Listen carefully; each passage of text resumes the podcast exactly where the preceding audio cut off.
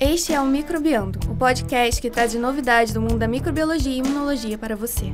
Esse é o episódio número 18, gravado em 14 de março de 2019. No episódio de hoje, vamos discutir a relação entre o Trypanosoma cruzi e o tecido adiposo. No Microlitros de Notícia, o Gustavo vai mostrar as novas descobertas sobre a plasticidade das linhagens de linfócitos B e a Letícia vai nos contar duas histórias. Uma sobre se as bactérias seriam capazes de frear o efeito estufa e sobre o uso de microorganismo na produção de energia renovável. Na filogenia da ciência, vamos mostrar a vida do microbiologista Arnold Amos.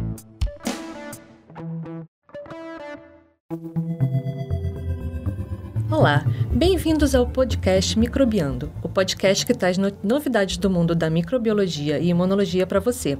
Eu sou a Adriana Cabanelas e estou aqui com a professora Ana Carolina e a Juliana Echevarria Lima e vamos falar de uma coisa um pouquinho diferente. Nesse episódio eu vou fazer duas coisas que me são muito queridas, num artigo que não é meu, mas bem que eu gostaria de ter escrito. Vamos falar sobre a relação do tecido adiposo, para fazer feliz a metade do meu coração que passou anos trabalhando com fisiologia endócrina, com a infecção pelo parasito T. cruzi, deixando feliz a outra metade do meu coração que está, pelo menos há alguns anos, trabalhando com ah, tripanosomatídeos. E deixou, me deixou feliz também, porque eu também já trabalho bastante tempo com cruzi, Fiquei super feliz, Adriana, de você ter escolhido esse artigo.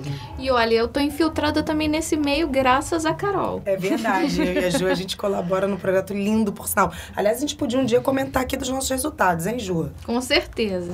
É, ótimo. E foi muito legal, né, Adriana, que você conseguiu encontrar um artigo que juntou as duas coisas que você gosta e que você trabalha, né? Pois é. E eu também escolhi esse artigo para agradar alguns ouvintes que eu não citarei nomes, mas que vivem dizendo que a gente só fala de bactéria, só fala de microbiota e que os outros micro-organismos não são contemplados nas escolhas dos artigos. É, dá treta isso. Volta e meia a gente escuta, né? Pois é. Então, depois de um time imuno, time microbiota, agora eu tô trabalhando no time parasitos. Fala aí, ouvinte. Deixa nas nossas redes sociais. O que, que você gosta mais? Ih, meu Deus, agora então criou realmente. São três por enquanto. Então, São três Ju, por gente... enquanto. Se bem que eu e Juliana a gente conversa nos dois, né? Então, é. eu e Ju somos imuno, tem o microbiota e agora a Adriana entra com parasita, mas a gente vai dar uns pitacos aí também, viu? com certeza. E eu acho que é uma coisa interessante sobre esse você vai falar sobre esse artigo, que ele foi desenvolvido por hermanos, né? Sim. Ele foi desenvolvido na Argentina. Exatamente. Então, ele foi publicado em novembro de 2018 na Medical Microbiology Immunology por Florencia Gonzalez e os colegas da Argentina, e o título é Immune Response Triggered by Trypanosoma Infection Strikes Adipose Tissue Homeostasis Altering Lipid Storage, Enzyme Profile and Adiposine Expression. Ou, no bom português, resposta imune desencadeada pela infecção pelo Trypanosoma cruzi atinge a homeostase do tecido adiposo, alterando o armazenamento lipídico, o perfil enzimático e a expressão de adipocinas. Esse título descreve bem o que foi feito é, nesse artigo. É verdade, ele, ele é um título super descritivo. Bom, nós três aqui super conhecemos o Trypanosoma cruzi, né, Adriana? Mas seria legal você falar um pouquinho, né, qual é a do, qual é a do T. cruzi, né? Pois é. O T. cruzi, ele é membro da família de parasitos Trypanosomatidae e causa a doença de Chagas, que alguns ouvintes devem lembrar que estudaram tanto ou na escola ou na faculdade se são da, da área de saúde. Né? Essa doença, ela ganhou esse nome em homenagem a Carlos Ribeiro é, Justiniano Chagas, que a caracterizou pela primeira vez em 1909. Além do T. cruzi, muitos outros membros da família Trypanosomatidae são parasitas com importância médica, veterinária e agrícola, como, por exemplo, a leishmania, que teve até alguns casos recentes na, na mídia de, é aqui verdade. no Rio de casos de gente que estava com leishmaniose. É, infelizmente, até óbito relatado. Né? E aí, então, o T. cruzi, ele é o agente etiológico da doença de Chagas, né? Fazendo só um, para, um parêntese aqui. Então, o Chagas, em, em 1909, foi um dos primeiros relatos em que o pesquisador ele conseguiu descrever o ciclo, a forma de transmissão e a doença, né? Então ele fez o, o, trabalho dele foi super completo, né? Então e aí puxando um pouco a sardinha, né, do Instituto de Biofísica Carlos Chagas Filho, é, mas por isso, então a, o Chagas em 1909, né, o pai, ele, ele foi uma das primeiras é, dos primeiros trabalhos que descreveu é, todos os aspectos da doença. Então é super importante aqui chamar atenção para isso. E como que é essa doença? Vamos explicar para os ouvintes. Então, a doença de Chagas, ela é caracterizada por uma fase aguda e por uma fase crônica. Durante a fase aguda, a doença é geralmente leve ou completamente assintomática. Já na fase crônica, pode ser assintomática na maior parte da vida, mas uns 20 a 30% dos infectados desenvolvem doenças graves, como por exemplo o aumento do tamanho do coração. Estima-se que 8 milhões de pessoas estão atualmente infectadas, e essas pessoas vivem principalmente na América Latina. Entretanto, 25 milhões de pessoas nas áreas rurais e pobres da América Latina, elas estão em risco de contaminação. Não existe ainda uma vacina e as drogas efetivas são muito poucas e elas só funcionam na fase é, aguda da doença. Né? Já na fase crônica, você não tem mais tratamento, você basicamente fica só melhorando os sintomas. E os, e os efeitos colaterais do tratamento, né? Então, a droga de escolha para o T-cruze ainda é o benzonidazol, né? E os efeitos colaterais, ele tem bastante efeito colateral, Sim, tem né? bastante. A forma de contaminação mais clássica é através do inseto barbeiro, né? Que ele pica a pessoa, se alimenta do sangue e ao mesmo tempo ele defeca no local. Essas fezes elas vão conter as formas infectivas do T-cruze. Então, quando você coça a, essa picada, né, os parasitas que estão lá no, nas fezes são transmitidos para o local da ferida ou para uma mucosa, causando a infecção. E além da transmissão ocasionada pelo inseto, a doença também pode ser transmitida de mãe para filho, por meio de sangue e órgãos utilizados em transfusões e transplantes, e através do consumo de alimentos contaminados com parasitos, como por exemplo o açaí e o caldo de cana. É, essa transmissão oral, sem dúvida, ela está tendo um destaque muito muito grande, né? Sim. Atualmente, é, 90% das, das novas infecções são pela via oral. Então, é, quando você vai macerar a cana para fazer o caldo, junto pode ser macerado o inseto contendo parasita no teu trato, no trato é, intestinal, né? E aí o indivíduo é, ingere essas formas é, do inseto. E essa transmissão oral, ela gera uma doença muito mais grave. Sim né? Levando inclusive a óbitos na fase aguda. Então, o percentual de pessoas que desenvolvem a doença é muito maior e é, o, o, a fase aguda é bem grave. Sim. Tem alguns grupos brasileiros que estão estudando, né? Esses, é, estão desenvolvendo modelos de infecção oral, são bastante interessantes. A gente pode discutir aqui uma outra vez, mas vale salientar isso, né? Que pelo menos no Brasil, hoje em dia, mais de 90% das novas infecções são pela infecção oral. Adriana, e antes de falar do artigo, você já falou um pouquinho do cruze, mas será que você pode falar um pouco do tecido adiposo? É, falando um pouquinho do tecido adiposo, a maioria das pessoas tem tem essa noção de que o tecido adiposo ele só serve para armazenar gordura. E tem inclusive muita gente que acha que ele é ruim e que deve ser eliminado a todo custo com dieta, malhação, é. um, 0% de gordura. Mas não é bem assim. A verdade é que esse tecido é um reservatório de energia para ser usado em casos de necessidade, mas ele é composto de várias células diferentes, nas quais é, os adipócitos, que armazenam a gordura e são predominantes, mas também outras células presentes, células do sistema imune, como macrófagos, linfócitos, células do, da, do sistema sanguíneo e tem muitas e vários coisas. precursores também, né? Sim, os precursores dos adipócitos. Então, é, de forma bem simplificada, explicando um pouquinho o tecido adiposo, essas quilocalorias que são adquiridas na alimentação as que não são utilizadas na manutenção do organismo são convertidas em ácidos graxos e são armazenadas dentro do adipócito na forma de triglicerídeos.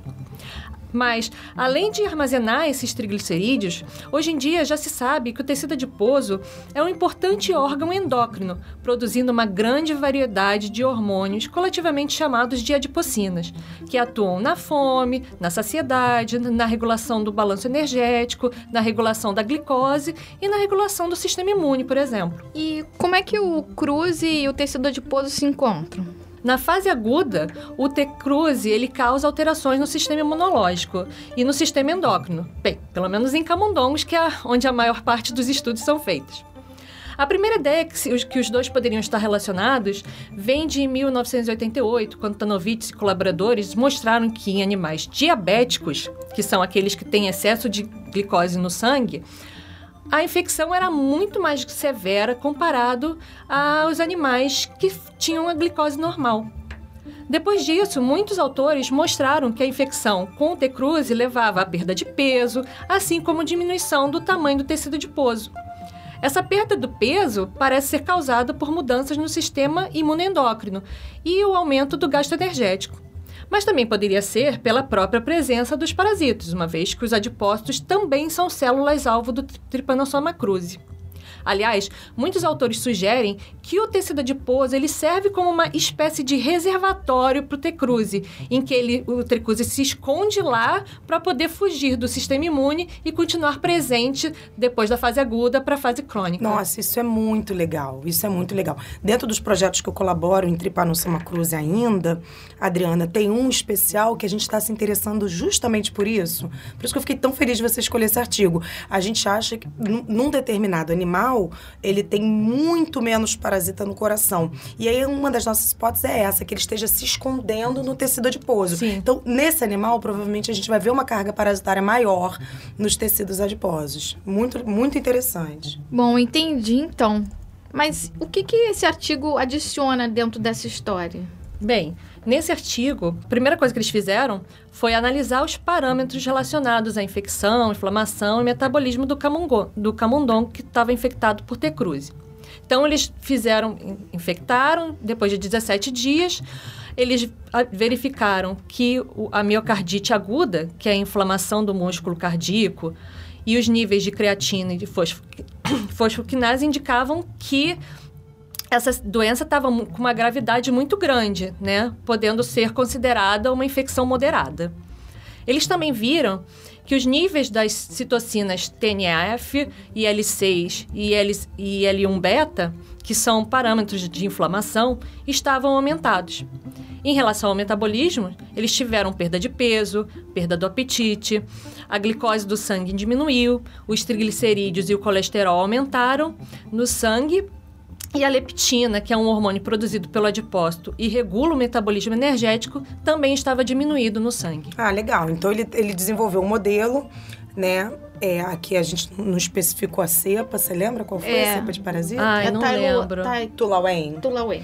É, então, ele, tá- ele desenvolveu um modelo com a Tulawen em que 17 dias, né, que é uma coisa bem aguda, ele já tem um processo inflamatório no coração Sim. e já tem algumas alterações metabólicas relacionadas ao tecido adiposo. Mas eu achei Exatamente. interessante que ele começa a ver essas alterações metabólicas a partir de 14 dias. Só que ele começa a ver uma miocardite aguda leve ainda, É. né? E aí ela vai se tornando mais Grave grave, ao tipo, longo do tempo. E chegando, 21 dias já tá super severo. O bichinho já tá coitado. É, um modelo bem agudo, bem agudo. Mas eu não sei se isso se deve também ao tipo de cepa escolhida por eles, né? Porque o cruze Varia também tem muito. é, Exatamente. muito. Y, Tulawen, colombiana é um modelo excelente de, por exemplo, cardite crônica. Você não tem manifestação aguda quase nenhuma, mas quando você olha lá embaixo, com a partir de 60 dias, você tem uma miocardite bem, que é um modelo ótimo para estudar é, é, miocardite crônica. Enfim, realmente isso varia muito da cepa. Sim. Agora me diz uma coisa, Adriana, essa perda de peso, ela tem a ver com a perda de tecido adiposo? Bem, é, sim, principalmente do tecido adiposo epididimal, que é a maior reserva de gordura nos camundongos machos e que fica logo acima das gônadas. Essa diminuição do tamanho, ela pode ser causada por uma diminuição na quantidade e no tamanho dos adipócitos que foi visto no estudo. Já as células do sistema imune estavam em maior quantidade no tecido dos animais que estavam infectados do que nos animais de controle. Do- é, no tecido adiposo epididimal. Isso. Isso é muito legal, porque o tecido adiposo, me corrija se eu falar besteira, você aqui é especialista do endócrino. O tecido adiposo, na homeostase, ele tem um perfil anti-inflamatório, digamos assim. Ah. Ele, não- ele não produz muitas coisas inflamatórias. Se a gente tiver que olhar um macrófago, por exemplo, ele vai ser mais um perfil M2, não é isso? É isso. É, isso. Então, Depende da comparação. Por exemplo, de um tecido subcutâneo, ele é mais. Mas, por exemplo, com um tecido que é mais pra cima, que fica em torno das vísceras, ele é menos. Entendi. Porque a- a- o que eu acredito é que então a infecção leve a uma alteração do perfil inflamatório no tecido adiposo.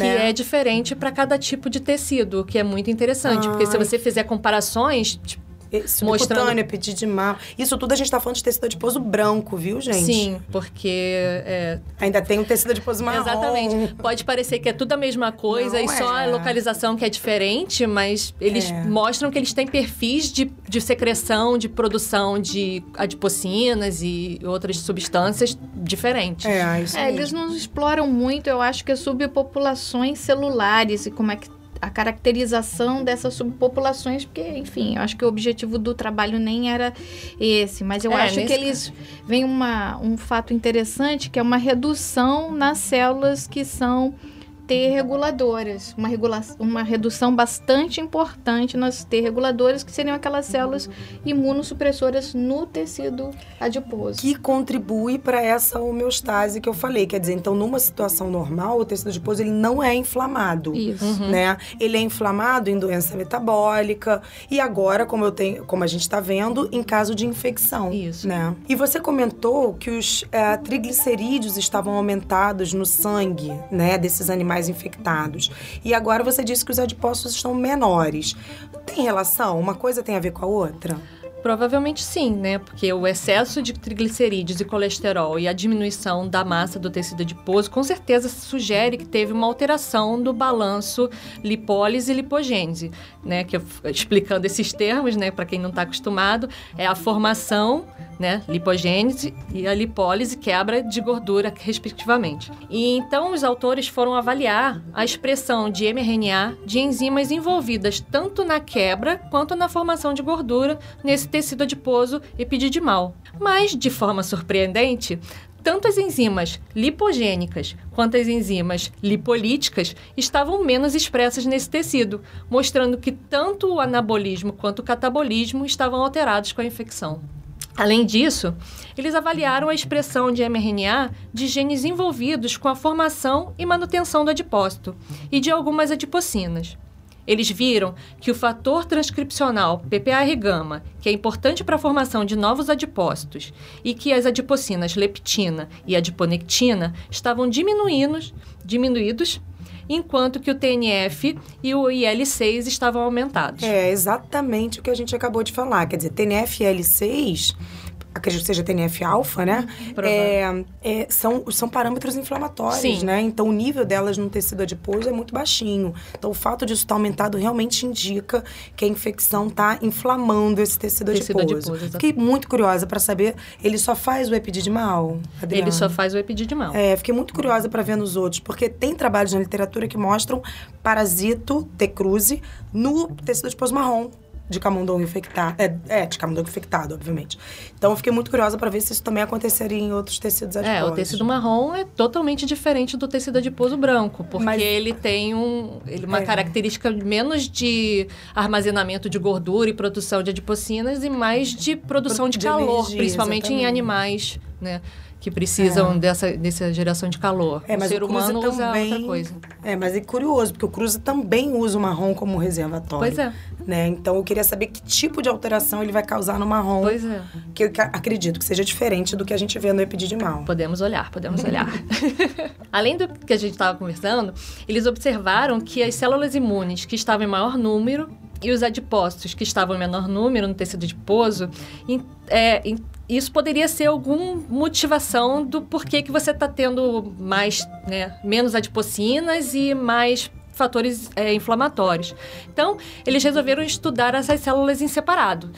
eles separaram os adipócitos das outras células e refizeram todas as análises nos dois grupos separados. As células da, da fração que é a estroma vascular, que é essa célula que vai ter os células imunes, células vasculares, células projetoras. Então, elas vão apresentar uma diminuição nos níveis de PPR gama e aumento do TNF, indicando um estado inflamatório dessa fração. Enquanto que os adipócitos isolados apresentam uma diminuição da expressão de PPR gama, adiponectina e leptina e um aumento do TNF, também demonstrando um fenótipo com características inflamatórias. Uhum. E a diminuição das enzimas lipolíticas e lipogênicas também foi verificada nos adipócitos isolados. Então, a infecção pelo T-cruzi parece é, afetar o metabolismo lipídico e a formação dos adipócitos novos. Mas isso se daria pela presença do T-cruzi no tecido adiposo ou pelo estado inflamatório apresentado pelo hospedeiro? É, o estado inflamatório sistêmico, é. né? Isso eu também fiquei curiosa. É, os autores também tiveram essa dúvida e eles fizeram testes in vitro usando células de adipócito 3T3L1. Eles expuseram essas células por 48 horas ao plasma retirado dos animais é, controles e dos animais infectados.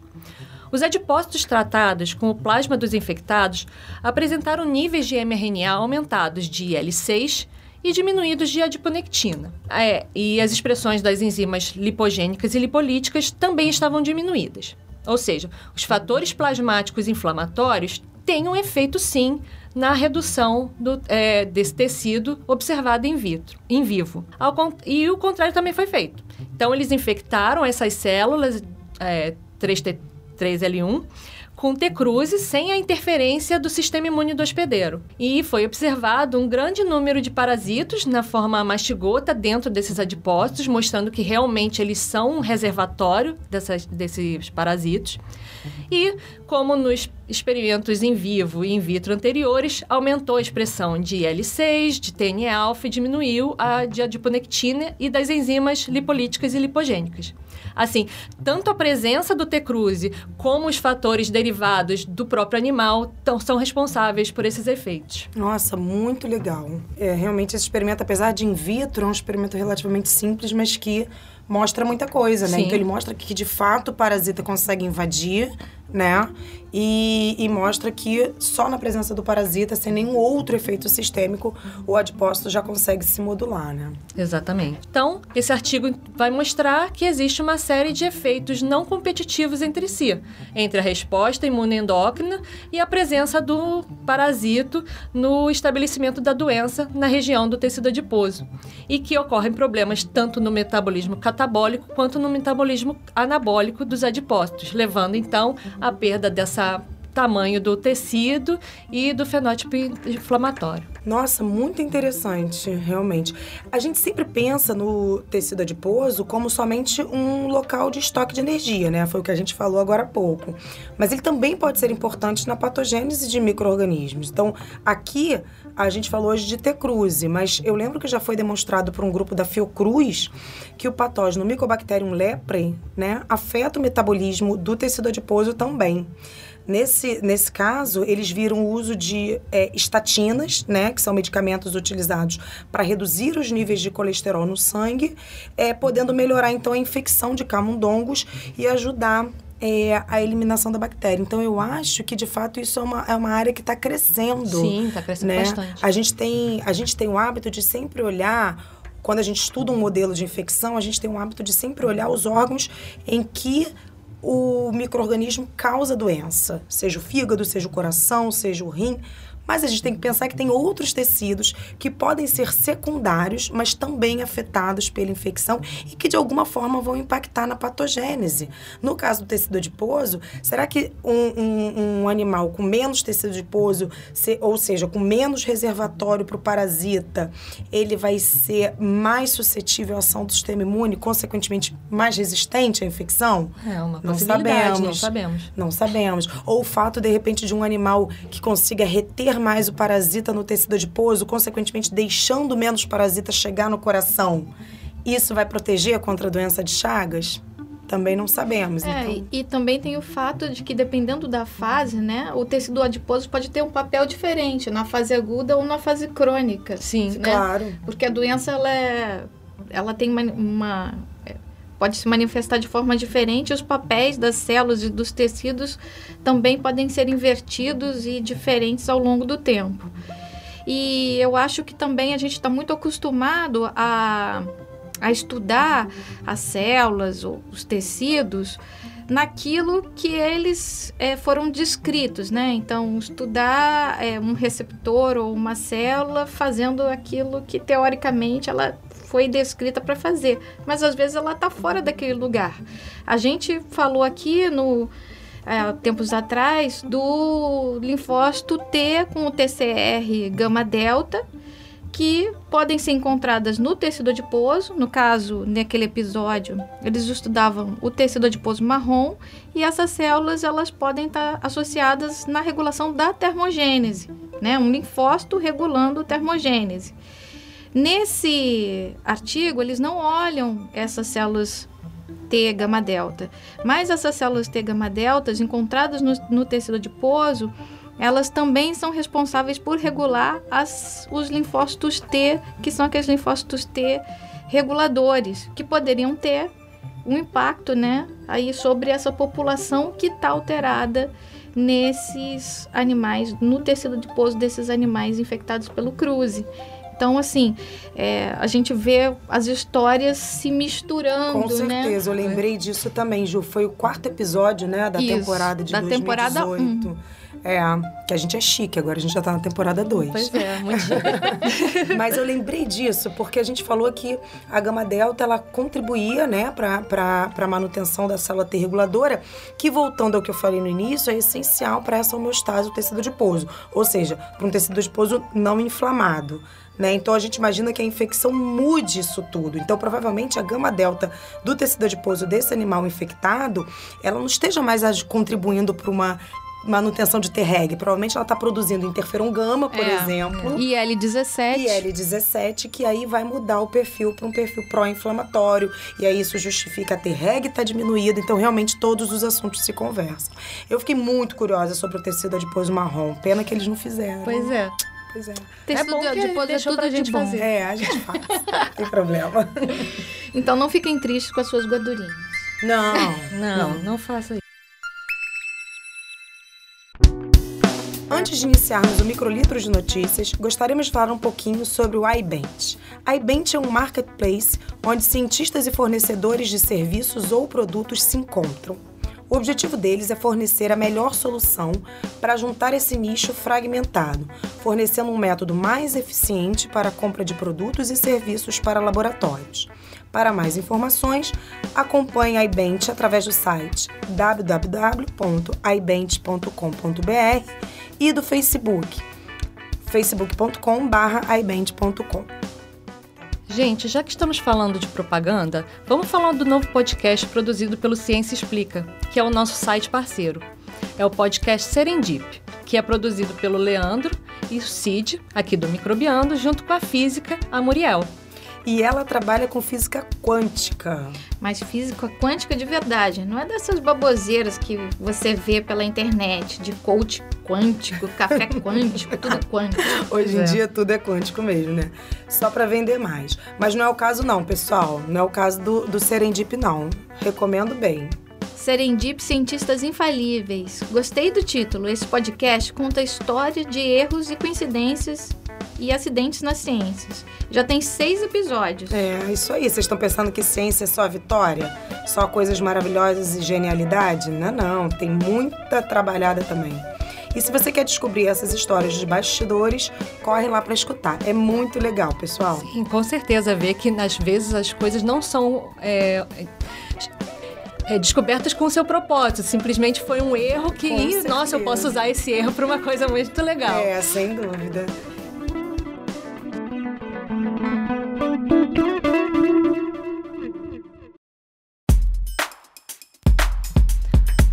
Olá, queridos ouvintes do Microbiando. Estamos em mais um microlito de notícias. Eu sou a Adriana Cabanelas e estou aqui com o Gustavo e com a Letícia. quando a gente fala de B1 e B2, mesmo entre imunologistas, as pessoas acabam pensando nos bananas de pijama, né? Dificilmente vão pensar nas subpopulações de linfócitos B. Depende da idade. Eu não penso em banana de pijama porque eu não peguei essas coisas. Bom, pode ser. É, mas o fato é que existem essas subpopulações e eu vou tentar contextualizar um pouco aqui para quem não está tão inteirado da imunologia. É, a imunidade adaptativa nos mamíferos, ela depende da ação de dois grupos celulares maiores, os linfócitos T, que amadurecem no timo, e os linfócitos B, que normalmente amadurecem na medula óssea. Mas existe uma exceção a essa regra, que são justamente os linfócitos B1. Pelo menos em camundongos, em humanos eles não estão muito bem caracterizados, mas esses linfócitos, eles, é, na sua maior parte, são provenientes do fígado fetal e eles é, habitam compartimentos do corpo diferentes dos linfócitos B2, que são os que a gente estuda mais. Então, os linfócitos B2 são aqueles linfócitos que amadurecem na medula óssea e depois eles vão migrar para os folículos dos órgãos linfóides secundários ou então para a zona marginal do baço. Os linfócitos B1, eles são assim, é, um pouco mais naturalmente autorreativos e eles habitam a cavidade peritoneal e a cavidade pleural. Vocês já tinham ouvido falar dos linfócitos B1? É, eu já, mas né, eu não conto. tem que falar, tem que ver se o ouvinte ouviu falar, né? Tem Ouvintes, que explicar. vocês conhecem os linfócitos B1? É, escreva pra gente. mas então, para tentar explicar a diferença entre essas subpopulações, existem duas hipóteses maiores. A primeira é de que essas células é, seriam provenientes de linhagens celulares diferentes.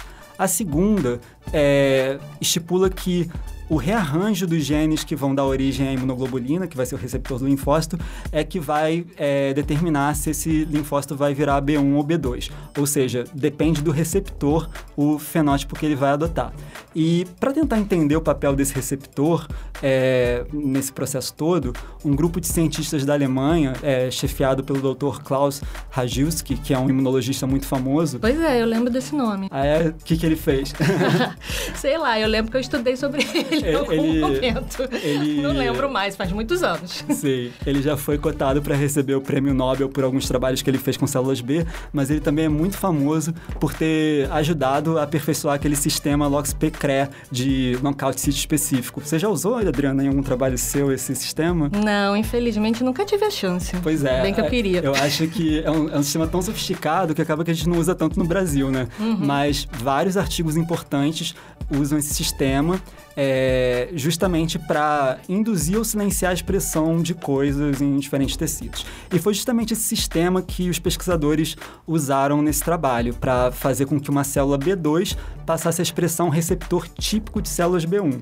E aí a pergunta era como isso ia afetar é, o comportamento, digamos assim, da célula. O que eles repararam foi que essa célula B2 com receptor modificado passou a expressar proteínas típicas de célula B1, passou a secretar citocinas típicas de célula B1 e também, quando fizeram uma transferência adotiva dessas células para um camundongo, elas migraram para aqueles sítios típicos das células B1, as cavidades peritoneal e, ple- e pleural, né? Só esse receptor já foi o suficiente para ela virar, ter características de B1 em vez de B2. Justamente. E aí eles dizem que esses experimentos corroboram aquela teoria de que o receptor é que vai determinar o fenótipo que a célula vai adotar. Não, é- não seriam linhagens diferentes, elas Sim. poderiam vir de uma mesma linhagem.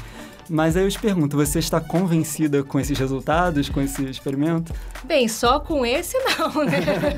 Tem que fazer mais experimentos. É, justamente, justamente. É, Eu trabalho com muita gente que gosta da teoria oposta das linhagens e também com muita gente que gosta é, de uma teoria mais ampla que engloba as duas. Diz que ah, um modelo maior pode englobar tanto a teoria das linhagens quanto dos receptores, né? É. E, e, na verdade, assim, as críticas que eu escutei em relação a esse trabalho é que, primeiro, esse sistema é, em é muito artificial, jamais aconteceria fisiologicamente.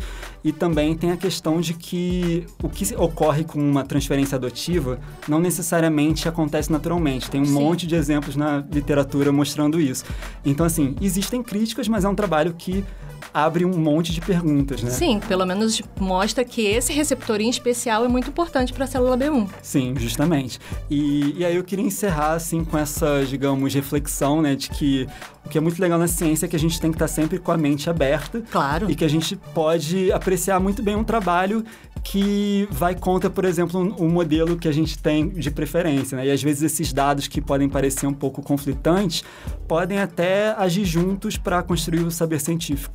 Claro, então um, um bom cientista tem que saber que tipo, se aparecer algum dado que mostra para ele que aquilo que ele está vendo não é não, corro- não corrobora com o que ele está fazendo, ele tem que mudar de cabeça, porque senão se ele ficar, né, não, eu vou acreditar nisso, é, deixa É, de ser um ciência, dogma, vira é. dogma, exatamente. Então é isso aí. Valeu. E agora estamos aqui com a Letícia Barcelos, que estreia hoje também no nosso Microlitos. Oi, Letícia, tudo bem? Seja bem-vinda. Olá, Adriana, tudo sim? É ótimo estar aqui. Então, fala pra gente sobre as novidades sobre o uso de micro-organismos na produção de energia renovável. Bom, não podemos negar que, com o avanço dos anos, o uso indiscriminado de energias não renováveis trouxe grandes preocupações com relação aos desgastes de recursos ambientais. Isso levou à busca de novas fontes de energias limpas e renováveis, sendo uma delas a eólica, que tem como princípio a transformação da energia cinética em mecânica através de aerogeradores por conta do movimento giratório em su- de suas pás pela presença do vento. Bom, acho que energia eólica a gente conhece bem. Mas o que, que tem a ver os micro-organismos com isso? Bem, tudo a ver na verdade. Um grupo de pesquisadores da Universidade de Oxford descobriu que bactérias também podem ser utilizadas para a criação de microparques eólicos. Segundo um artigo publicado em 2016 na revista Science Advances, as bactérias possuem naturalmente sistema de turbulência em mesoscala que acaba produzindo uma variação de energia cinética ao emergirem rotores cilíndricos nesses fluidos bacterianos. Esse sistema microfluídico funciona através de uma matriz bidimensional, na qual rotores cilíndricos foram colocados. A imersão desses rotores no fluido bacteriano que antes se encontrava em movimentação caótica, causou um redirecionamento do sistema, fazendo com que ele fosse organizado girando em direções opostas por conta da movimentação dos cilindros. Assim, essa organização acabou sendo considerada como um microparque eólico. Cara, que interessante, mas em que exatamente essa energia poderia ser utilizada, já que ela é produzida em um microsistema e não por aerogeradores? Como é que a gente poderia utilizar? Bom, a partir desses experimentos realizados, o grupo de pesquisadores liderado pela professora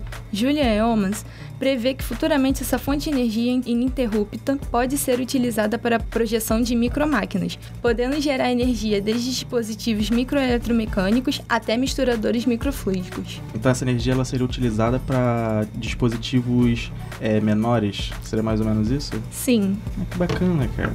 Muito legal. Bom, o aumento do efeito estufa por conta da ação humana de maneira não consciente tem acelerado cada vez mais o processo de aquecimento global, e isso tem causado consequências gravíssimas no nosso ecossistema em geral. O principal gás, ou um dos principais gás, que contribui para esse efeito é o CO2, e por conta disso, as pessoas têm tentado desenvolver soluções e achar meios para retardar esse processo de aquecimento, como a diminuição de queima de combustíveis fósseis e reflorestamento. É, mas além de nós, que somos os seres humanos, será que algum micro-organismo pode também contribuir para diminuir o aquecimento global? Bem, o ideal seria a gente fazer alguma coisa, né? Já que a gente está fazendo a porcaria, né? É verdade. Mas, surpreendentemente, em novembro de 2018, um grupo de cientistas descobriram uma nova possível alternativa para frear o aquecimento global: bactérias que são capazes de absorver CO2 e transformá-las em biomassa. Segundo o pesquisador Andrew Sweeten, do Centro Liel de Ciências e Tecnologia Marítima e Terrestre da Universidade de Heriot-Watt, em Edimburgo, as bactérias bênticas encontradas em uma fossa abissal da zona de fratura Clarion Clipperton estão consumindo uma grande parte do dióxido de carbono e assimilando em biomassa através de um processo ainda desconhecido. Ué, Letícia, mas me explica uma coisa. Essa biomassa se acumula só nas profundezas? Bom, ela está servindo como nutriente para outros seres vivos que ali se encontram, dando grande diversidade de espécies ao local. A equipe de Sweetman revela que com o avanço desses estudos, podemos ter um resultado de 200 milhões de toneladas de CO2 que estão sendo transformados em biomassa em apenas um ano em escala global no oceano, o que é equivalente a 10% de CO2 que o oceano remove cada ano. Essas descobertas seguem outro estudo realizado e publicado em 2007 pela revista Nature, que tem como autor principal Alexander, Alexander Michaud, no qual outro grupo de cientistas descobriram bactérias que eram capazes de consumir metano, através da redução biológica de CO2 usando H2, que é um outro tipo de gás que contribui no efeito estufa. Elas foram encontradas em Lake Williams, localizado nas profundezas da camada de gelo da Atlântida, da Antártida Ocidental. Mas por que, que eles foram lá na camada de gelo da Antártica? Bom, lá é onde acredita-se que há um grande reservatório de metano. Mas graças a esses micro-organismos, o metano pode estar sendo impedido de ser liberado para a atmosfera. Então parece que esses micro-organismos estão tentando dar uma força pra gente na redução do efeito estufa. Será que a gente vai saber aproveitar essa forcinha que É eles estão dando? É verdade. Esperamos que sim, né? Pois é.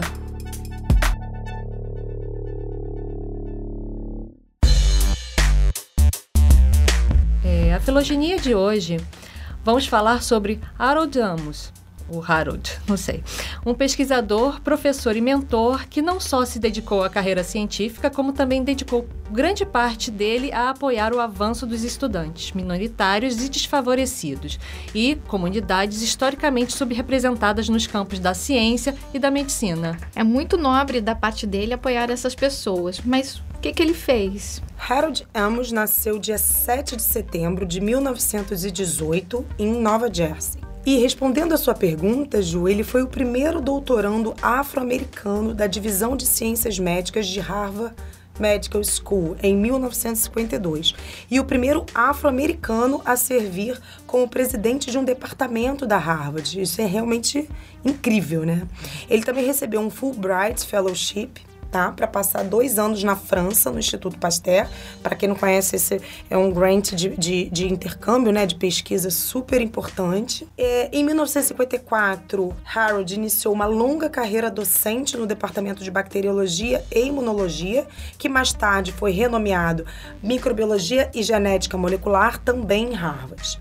Finalmente, ele se aposentou em 1989 e faleceu em 26 de fevereiro de 2003, em Boston, aos 84 anos. Nossa, é muito legal isso, ver um pesquisador de destaque é, sendo oriundo de uma minoria, né? No momento onde essas é, a separação racial nos Estados Unidos ela era muito Forte, drástica, é. né? Onde não podiam as pessoas não podiam dividir sequer uma mesa. Pois é. Bem, continuando a história, ele frequentou uma escola primária em Pennsauken, não sei como se diz essa cidade, antes de terminar em primeiro lugar em sua classe na Camden High School. Ele também ganhou uma bolsa acadêmica para cursar em Springfield College, em Massachusetts, graduando-se summa cum laude, né? Ah, meu latim é ótimo. Em 1941, com especialização em biologia e um minor em química. É, o termo cum laude, né, vem do latim, como você mesmo disse, e significa com honra.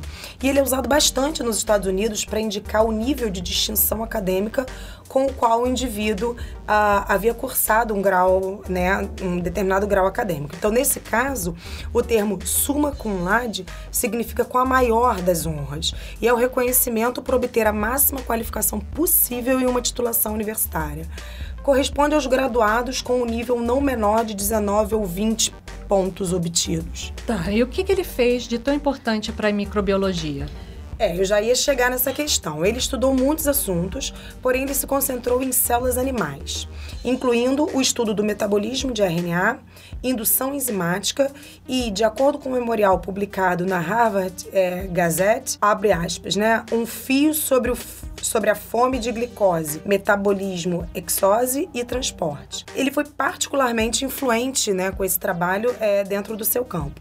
Ele também ficou conhecido por pesquisas sobre metabolismo bacteriano e virologia animal e bacteriana, incluindo o uso de RNA bacteriano para programar maior síntese de proteína celular, insulina, soro, efeitos de temperatura, ribossomos, fosfoproteínas, bem como privação de glicose e metabolismo de glicerol e exose. Nossa, ele fez muita coisa. Pois é, e ele chegou a receber algum prêmio por conta dessas descobertas? Sim, ele ganhou posições em diferentes instituições e alguns prêmios. Em 1975, ele foi premiado com uma posição de prestígio. O Maud e Lillian Presley, é, Presley prof, é, professor de microbiologia e genética molecular, ocupando esse papel até se tornar professor emérito em 1988. Também recebeu outro, outros prêmios em reconhecimento a essa bolsa de estudos e serviços profissionais, como doutorados honorários da Universidade de Harvard e Springfield College. O primeiro prêmio médico do Dr. Charles D. Wood, de 50 mil dólares da, Univers da Howard University, e a medalha de bem-estar público da Academia Nacional de Ciências. Ele também foi membro da Academia Americana de Artes e Ciências e nomeado presidente da National Cancer Advisory Board. E sabe o que é mais interessante do que todos os seus trabalhos e descobertas? Harold Ames foi um grande pesquisador e durante toda a sua carreira, além de sempre permanecer sendo um bom mentor, ele sempre estimulou e ofereceu apoio aos estudantes e professores mais jovens, mostrando a eles que não desistissem né, de suas carreiras e sempre estimulando que seguissem em frente. Então, ele não é só uma contribuição científica, eu acho que ele é uma contribuição como ser humano e incentivador, né? É, realmente ele foi muito importante. Sim.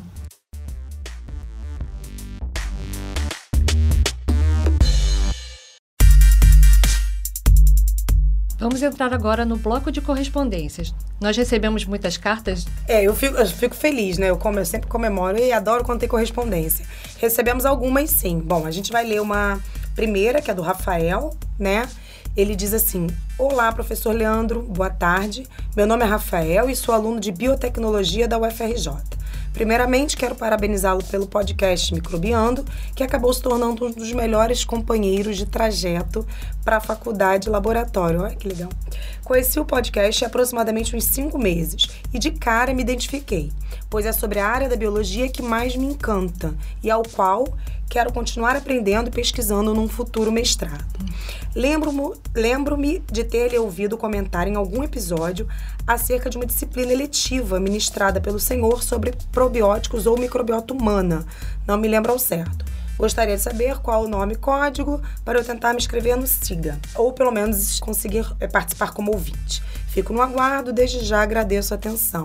Obrigada, Rafael, pela, pelo, pelo e-mail. O Leandro, ele tá afastado um pouquinho, ele tá participando do Microbiando à distância, né? Ele tá fazendo um pós-doc na Itália, para quem não sabe. Então, mas nós estamos aqui, ele está super bem representado pelo time Microbiando. Então a gente responde a sua perguntinha. O nome da disciplina é Microbiota Humana na Saúde e na Doença. Eu não sei te falar exatamente o código, Rafael, mas a gente vai te responder online tá bom? Ficamos muito, muito felizes mesmo com, com a sua mensagem. A disciplina ela é oferecida no segundo semestre, tá? E aí o Leandro já vai estar de volta, então você pode, pode entrar em contato com ele diretamente, tá bom? Bom, uma, uma outra correspondência que a gente recebeu que foi muito especial é da Priscila Roen. A Priscila, gente, ela fez faculdade comigo, com o Leandro e com a Rosana, achei super legal. E o e-mail dela foi o seguinte: Olá, pessoal, tenho muito orgulho de ter sido colega de turma de alguns de vocês, e aí ela menciona nosso nome, né? Esse trabalho está maravilhoso, continuem. É meu ponto de contato de volta à microbiologia e imunologia após 12 anos de trabalho com propriedade industrial. É verdade, a Priscila trabalhou bastante tempo é, é, nessa, nessa área. Qualquer hora me animo a fazer meu segundo doutorado só para ser orientada por cada um de vocês. Vou Que amar, fofa. Priscila. Ela é fofa, pode vir, tá? Temos aqui um leque muito grande. Podemos microbiota, cruze, né? É verdade. Temos Sistema imune. Sistema imune, sim, claro. Tudo isso com o sistema imune. Vamos aproveitar que o Leandro e a Rosana não estão aqui hoje. É, bom, ela, e a Priscila termina falando: li essa matéria que fala da ligação da doença periodontal e Alzheimer e gostaria de ouvir discutido no podcast. Beijos e abraço mil pra vocês. Hashtag sou fã. Valeu, Priscila. Adorei a- o e-mail, tá? Adorei a mensagenzinha. A gente vai olhar, claro, essa, essa, essa, esse trabalho, né, sobre doença periodontal e Alzheimer, com certeza. É super interessante. Pode ser uma das, da- das dicas dos próximos artigos a serem discutidos aqui. Ela também ah, aproveitou e deixou um comentário no episódio Microbiando Entrevista 1, né, que era couro, batons e cerveja, a microbiotecnologia da inovação. O comentário dela foi o seguinte: super interessante. Faltou comentar sobre depósito de pedidos de patente relacionados às invenções biotecnológicas fica aí para pensar para o próximo evento. Verdade, Priscila. A gente não tem muito conhecimento de causa para discutir disso, mas a gente pode convidar algum especialista. Valeu pela dica, tá certíssimo. E a gente recebeu também vários, é, várias mensagens pelo Instagram. É, ótimo episódio para o episódio especial do Dia da Mulher e continua. Depois desse episódio, comecei a questionar mais sobre a microbiota. Muito bom, parabéns. O pior desse episódio é que ele acaba. Ah, que gracinha. Também é, comentários pelo Twitter sobre o episódio especial do Dia Internacional da Mulher. Oi, pessoal, amei o podcast. Só pode ouvir esse, nesse momento. Até o momento não sofri nenhum ato de machismo dentro da ciência, até porque no laboratório onde eu trabalho só tem mulheres. Mas já sofri ato de machismo no trânsito. Esses depoimentos são super importantes também Sim. pra gente, né, Raíssa? Obrigada também pela mensagem. Esse episódio especial da mulher fez sucesso. hein? Fez, fez Gostei sucesso. Foi muito legal. E aproveitando, vamos mandar um abraço para os nossos amigos dos podcasts de divulgação científica, em especial o pessoal do Medicina em Debate, que comentou sobre, do Microbiando em alguns episódios deles e nós estamos muito felizes de Muito obrigada. Muito obrigada.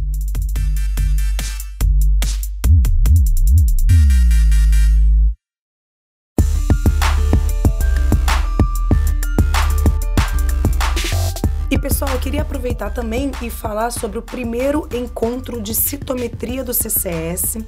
Infe- quer dizer, infelizmente não, né? Felizmente, pensando por um lado, é, as, as vagas já foram todas preenchidas, né? As inscrições já foram encerradas. É, nós tínhamos um limite de 90 participantes e a gente alcançou esse limite com uma semana de divulgação tá? É uma iniciativa é, de uma de cooperação entre o Instituto de Biofísica e o Instituto de Microbiologia. Eles reúnem três unidades de citometria do CCS, então nós estamos nos juntando, eu representando a plataforma de imunoanálise, né, a PIA, e aí as outras duas unidades também, o Senabio e a unidade coordenada pelo professor Alberto, mas é apenas o primeiro encontro, eu espero que de muitos, tá? Então nós nos juntamos para apresentar é, em formato de mini simpósio, serão por quatro dias, terão palestras teóricas e aulas práticas nos citômetros, né? Eu acho que a- a- o limite de inscrições ser alcançado tão rápido é um reflexo da necessidade da, da sociedade acadêmica de aprender mais sobre esses métodos, né? A citometria não é tão novo assim, mas realmente tem muitas utilidades e a gente vê que tem muita gente precisando aprender. Então, eu tô aproveitando esse espaço, quer dizer, a inscrição já está encerrada, mas é, eu já quero que vocês saibam sobre esse evento. A gente espera fazer anualmente ou pelo menos bianualmente, e é isso. Ai, já ficam preparados quando abrir de Isso, novo, é. corre para se inscrever. Provavelmente a gente vai conseguir um número maior de vagas, né? Embora 90 não seja pequeno, Não. mas a gente espera conseguir um número maior de vagas, mas já fica aí a dica para vocês saberem que a gente está elaborando isso.